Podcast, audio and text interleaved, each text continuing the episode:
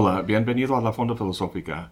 Hoy, un vehículo para la operación del alma. Hace poco leí un cuento del escritor alemán Heinrich von Kleist que me resultó muy llamativo, muy sugerente. La verdad no puedo dejar de pensar en él y pues pensé que sería interesante compartirlo con ustedes. Se trata de un escrito que se llama Sobre el teatro de marionetas, donde el narrador y un personaje que se llama el señor C conversan. El señor C es el bailarín principal de la ópera de la ciudad, y el narrador cuenta que en varias ocasiones le ha visto en un teatro de marionetas ahí por la plaza del mercado. El narrador considera ese teatro como una forma de diversión para el populacho, por lo que le extraña encontrar ahí a alguien tan refinado y sofisticado como el señor C. A lo largo de la conversación, el bailarín trata de hacerle ver al narrador que su opinión es errónea, que los movimientos de las marionetas están llenos de gracia y que de ellas los bailarines podrían aprender mucho. El narrador está de acuerdo, las marionetas se mueven con una insólita gracia, pero no entiende cómo.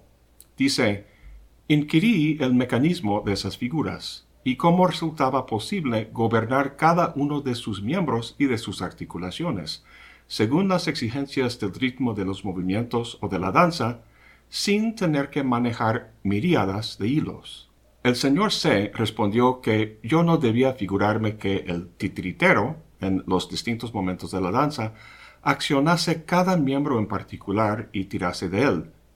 Cada movimiento, dijo, tenía su centro de gravedad, Bastaba con gobernar éste en el interior de la figura.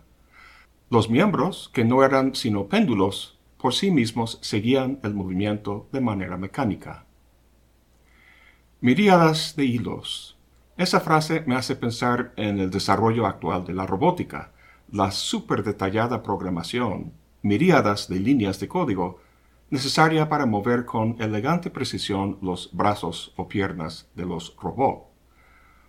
Algo que los seres humanos hacen con facilidad le cuesta mucho al robot.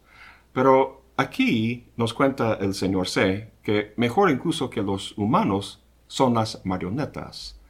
La gracia con la que el titiritero las mueve no requiere de múltiples hilos, sino que es una función del centro de gravedad de la marioneta. Dice que al moverse ese centro en una línea recta, los miembros o apéndices de la marioneta se mueven en curvas. Entonces, en cierto sentido, es más o menos sencillo lo que hace el titiritero. Sin embargo, no es tampoco meramente mecánico lo que hace. El movimiento de la marioneta no es como la música que sale de un organillo al simplemente girar la manivela. Con respecto a la línea recta en que se mueve el centro de gravedad, el señor C dice, esta línea, desde otro punto de vista, es algo harto misterioso, pues no se trata sino del recorrido del alma del bailarín.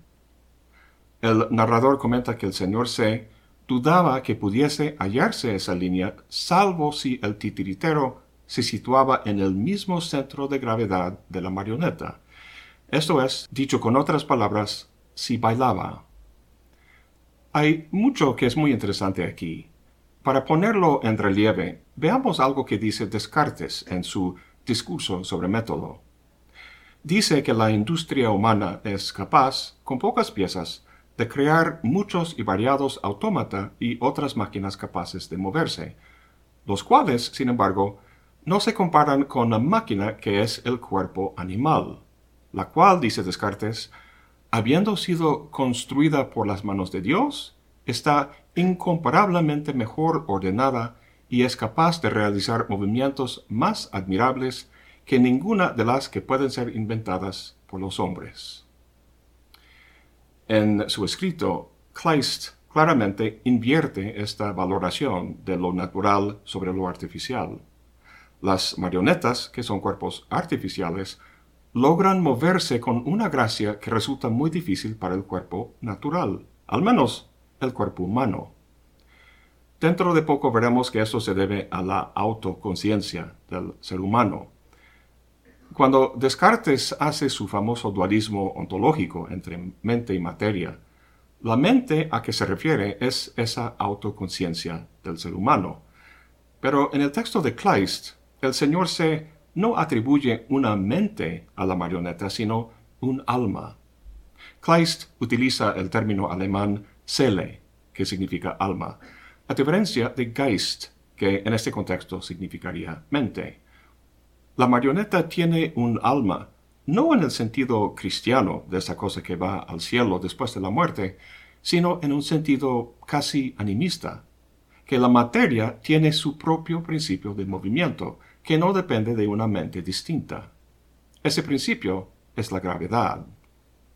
Dice el señor C, siendo así que el titiritero, en nuestro caso, mediante el hilo o el alambre, no tendría absolutamente ningún otro punto a su disposición sino el centro de gravedad, entonces los restantes miembros serían lo que deben ser, puros péndulos muertos, y obedecerían meramente a la ley de la gravedad un atributo envidiable que buscaríamos en vano en la mayoría de nuestros bailarines. Ahora, los bailarines humanos tienen cuerpos que se someten forzosamente a la fuerza de la gravedad. Entonces, ¿qué es lo que los distingue de la marioneta? El señor se responde que la ventaja que llevan sobre los humanos es una ventaja negativa, a saber, que nunca mostraría afectación pues la afectación, dice, aparece cuando el alma, el vis motrix, se localiza en algún otro punto que el centro de gravedad del movimiento. La marioneta, al igual que los perros y cualquier animal, no muestra afectación porque no es autoconsciente. Los animales son simplemente conscientes y actúan de manera natural, con gracia, mientras que los seres humanos son autoconscientes, es decir, están conscientes del mundo externo como los animales, pero también de sí mismos como seres conscientes y crucialmente conscientes de la conciencia de otros que lo miran. Es ahí donde entra la afectación, que la Real Academia Española define como una falta de sencillez y naturalidad. Es una conducta diseñada para mostrar un sentimiento exagerado o artificial con la intención de suscitar en otra conciencia cierta reacción de beneficio para uno. Sin embargo, al observador, la actuación aparece como una perturbación, una repentina rigidez que visibiliza la inseguridad y vanidad del que actúa así. Bueno, el chiste para el señor C es que esta cualidad del ser humano es un defecto, porque desplaza el alma, o lo que llama la vis motrix, o fuerza de movimiento. Desplaza el alma de su lugar natural, el centro de gravedad, a otro sitio en el cuerpo. Da como ejemplo unos conocidos bailarines de la época, que en algún momento dramático su alma aparece en la parte inferior de la espalda o en el codo Suena extraño o exagerado esto, pero está diciendo algo muy obvio. El cuerpo humano, como el de la marioneta, es físico y susceptible a la gravedad. Si los miembros del bailarín, la cabeza, los brazos o la cadera, se mueven de tal manera como para desplazar su centro de gravedad del centro del cuerpo a uno de los miembros, entonces el bailarín va a caer o va a verse extraño. ¿Qué es lo que causa el desplazamiento? La autoconciencia. Estar consciente de repente de cómo uno aparece a otros. En ese momento de intromisión, el centro de gravedad se desplaza al codo, digamos, así poniendo en relieve la artificialidad del movimiento. El Señor se dice que semejantes torpezas son inevitables desde que comimos del árbol del conocimiento. El paraíso está cerrado con siete llaves y el ángel detrás de nosotros. Tenemos que dar la vuelta al mundo para ver si por la parte de atrás, en algún lugar, ha vuelto a abrirse. El ser humano, por su conocimiento, fue expulsado del jardín de Edén, perdiendo así la inocencia y la naturalidad, y por tanto la gracia. el Señor se sigue diciendo, solo un Dios podría competir con la materia en este terreno. Y precisamente en este punto se engranaban los dos extremos del mundo anular. Suena muy extraño comparar Dios con la materia bruta, pero nada extraño si lo vemos en términos de la metáfora del anillo, el mundo como anular. Si Dios tiene un conocimiento infinito y perfecto, lo más lejos de esa condición sería la materia bruta. Pero resulta que sobre el anillo del mundo, ese punto se encuentra justo al lado de Dios, solo al otro extremo. Lo que se encuentra entre estos dos extremos es el ser humano con su autoconciencia, o lo que podríamos llamar su ego. Lo que la materia, en la forma de la marioneta, y Dios tienen en común es que carecen de semejante ego y por tanto disfrutan de la gracia que profiere la naturalidad. El Señor C termina diciendo al narrador que ya está en posesión de todo lo que necesita para entender su argumento sobre la marioneta. Dice, vemos que en la medida en que en el mundo orgánico se debilita y oscurece la reflexión, hace su aparición la gracia cada vez más radiante y soberana. Pero así como la intersección de dos líneas a un lado de un punto, tras pasar por el infinito, se presenta de nuevo súbitamente al otro lado, de modo análogo se presenta de nuevo la gracia cuando el conocimiento ha pasado por el infinito. De manera que se manifiesta con la máxima pureza al mismo tiempo en la estructura corporal humana que carece de toda conciencia y en la que posee una conciencia infinita, esto es, en el títere y en el Dios. El narrador le pregunta si hay que volver a comer del árbol de conocimiento para recobrar el estado de inocencia. Y responde el señor C que sí, que ese es el último capítulo de la historia del mundo. Y así termina el cuento. De forma muy curiosa, si el conocimiento fue lo que causó el problema, ¿por qué volver a comer del árbol de conocimiento? ¿No volvería peor el problema? Pues nuestro conocimiento es finito y limitado, lo cual se debe a cierto conocimiento en particular, el conocimiento de nosotros mismos, nuestra autoconciencia. Si pudiéramos dejar de centrarnos en el ego podríamos llevar el conocimiento más allá de su condición limitada, para acercarnos a la de Dios. En este sentido pienso en Spinoza, en el tercer género de conocimiento que trata al final de la ética, que no es otro que el amor intelectual de Dios. También me viene a la mente las enseñanzas del taoísmo, el conocimiento práctico que uno tiene del Dao, es decir, el camino natural que siguen las cosas del mundo, puede ser el conocimiento indicado para volver a la gracia de la espontaneidad. En todo caso, el paraíso no es el alma yendo al cielo, sino el ego debilitándose hasta perderse la oposición de mente y materia, sujeto y objeto. Para actividades físicas como bailar, Kleist seguramente tiene razón. Entre más tratemos de controlar nuestra actividad de forma consciente, menos gracia tiene. Sin embargo, hay otro tema donde la disminución de la conciencia y el control que nos proporciona parece mucho más problemático. Me refiero a la propia libertad humana. Pero ahí veremos que Kleist también tiene razón. En términos generales, manejamos en Occidente una concepción de la libertad como negativa, es decir, como la ausencia de impedimentos a nuestra acción. En una sociedad regida por el mercado, esta concepción se manifiesta en términos de opciones de elección.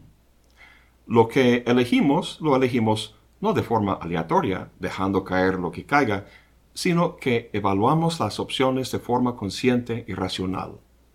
En resumidas cuentas, somos más libres cuanto más opciones tenemos. Por ejemplo, es mejor tener 20 periódicos o canales de noticieros que solo uno. En la tienda es mejor tener, no sé, 20 variedades de mermelada de donde escoger que solo tres. Eso nos parece de sentido común, pero conduce a una paradoja que ha sido muy estudiada, lo que los investigadores llaman la paradoja de la elección. Si una tienda pone una mesa de muestra y ponen 20 variedades de mermelada, la gente viene, prueba una variedad, luego otra y otra, y las más de las veces se confunden, se rinden y se van sin comprar. Pero si ponen solo cuatro o cinco, la tasa de compra sube. En este caso, limitar la libertad al limitar las opciones resulta más satisfactorio para el consumidor y obviamente para el negocio porque se suben las ventas. Aquí te va otro ejemplo. Antiguamente, los padres arreglaban los matrimonios de los jóvenes. Estos simplemente tenían que aceptar la decisión de sus papás. Pero, ¿quién quisiera casarse bajo esas condiciones? Hoy en día son muy populares los sitios en Internet para buscar pareja. Hay muchísimas opciones, pero es muy difícil escoger y llegar a una decisión porque uno piensa, pues, me gusta esa persona, parece interesante, pero a lo mejor el amor de mi vida se encuentre en la siguiente página. Hay estudios que muestran mayor satisfacción a la larga en los matrimonios arreglados, donde no hubo libertad de elección, comparado con matrimonios donde hubo total libertad. Ahora, el punto no es que todos se casen a la antigua, sino que alguna limitación a nuestra libertad de controlar todo aspecto del proceso conduce estadísticamente a mejores resultados. Todo esto me hace pensar en esa maravillosa imagen de la paloma en Kant. Cansada de la gravedad y la fricción del viento y queriendo volar más rápido, Kant nos dice que la paloma vuela al espacio para que pueda volar con total libertad. Pero ahí, donde no hay gravedad ni fricción, no puede volar. Así que sacrifica su libertad y vuelve a la atmósfera. El mismo tema lo trató Milan Kundera en su famosa novela La insoportable levedad del ser. Ahí dice, Cuanto más pesada sea la carga, más a ras de tierra estará nuestra vida, más real y verdadera será. Pero el contrario, la ausencia absoluta de carga, hace que el hombre se vuela más ligero que el aire, vuele hacia lo alto, se distancia de la tierra, de su ser terreno, que sea real solo a medias y sus movimientos sean tan libres como insignificantes. Entonces, ¿qué hemos de elegir? ¿El peso o la levedad? Uno de los personajes de la novela, Sabina, opta por la levedad. Dice el narrador, decimos que sobre la persona cae el peso de los acontecimientos. La persona soporta esa carga o no la soporta, cae bajo su peso, gana o pierde. Pero, ¿qué le sucedió a Sabina? Nada había abandonado a un hombre porque quería abandonarlo. ¿La persiguió él? ¿Se vengó? No. Su drama no era el drama del peso, sino el de la levedad. Lo que había caído sobre Sabina no era una carga, sino la insoportable levedad del ser. A lo largo de la novela, Sabina ejerce total control sobre su vida. Su libertad es máxima. Sin embargo, termina la novela sola imaginando estar en una relación estable. El costo de su libertad es muy alto, de hecho, es insoportable. Hace falta pesadez, que la vida tenga un centro de gravedad. Volviendo al texto de Kleist, hemos hablado mucho de la marioneta y las condiciones de su gracia, pero no mucho del titiritero. Si el mensaje del texto es que el ser humano puede aprender de la marioneta que debería aspirar a ser como ella, pues ¿quién o qué será nuestro titiritero? Para la gran mayoría de nosotros, el ego cartesiano es nuestro titiritero, manipulando una miríada de hilos para controlar cada movimiento de ese cuerpo con el que se encuentra unido. El chiste es reducir esos hilos a solo uno conectado a nuestro centro de gravedad, posibilitando así gracia y espontaneidad en el movimiento. ¿Cómo lograr eso? Pues me enteré de este escrito de Kleist por una entrevista que vi al escritor inglés John Berger. En algún momento de la conversación, Berger menciona la libertad que siente andando en motocicleta. El entrevistador asume que se trata de la gran velocidad, pero Berger dice que no. Bueno, la velocidad, dice, es necesaria, pero solo en la medida en que reduzca el lapso entre decisión y consecuencia. A alta velocidad estás absorbiendo todo el entorno, todo lo que está pasando, y tienes que tomar decisiones rápidas. A alta velocidad hay muy poco lapso entre tomar una decisión, como girar el manubrio ligeramente a la derecha, y experimentar su consecuencia. La instantánea coincidencia de decisión y consecuencia sería algo así como divino, como la manera en que Dios piensa en algo y se da. En la vida humana esa coincidencia nunca se da, sino que lo aproximamos de forma asintótica. Un mayor lapso de tiempo entre decisión y consecuencia da espacio para la intromisión de la conciencia y el control. Hace rato asociamos ese control con la libertad, pero en este contexto John Berger dice que así la sensación de libertad disminuye, al menos en su experiencia. Es en este momento que el entrevistador dice que lo que Berger ha contado suena a lo que dice Kleist sobre las marionetas y la gracia. A lo mejor, dice, la motocicleta se haya convertido en un vehículo para la operación del alma. Como si John Berger hubiera sustituido su mente con su miriada de hilos por esa especie de marioneta la motocicleta, la cual es ese único hilo conectado a su centro de gravedad. Pensando en esa imagen, no puedo evitar comparar el velocímetro con el mundo anular que comentamos antes. Al subirse la velocidad y disminuirse la reflexión controladora, es como si uno se acercara a ese punto donde está la marioneta, el punto de nula conciencia, o lo que es justo al lado en el anillo, infinita conciencia. En el texto el Señor se pregunta al narrador, ¿Ha oído usted algo sobre esas piernas mecánicas elaboradas por artesanos ingleses para mutilados que han perdido las suyas? El narrador responde que no. Ah, qué lástima.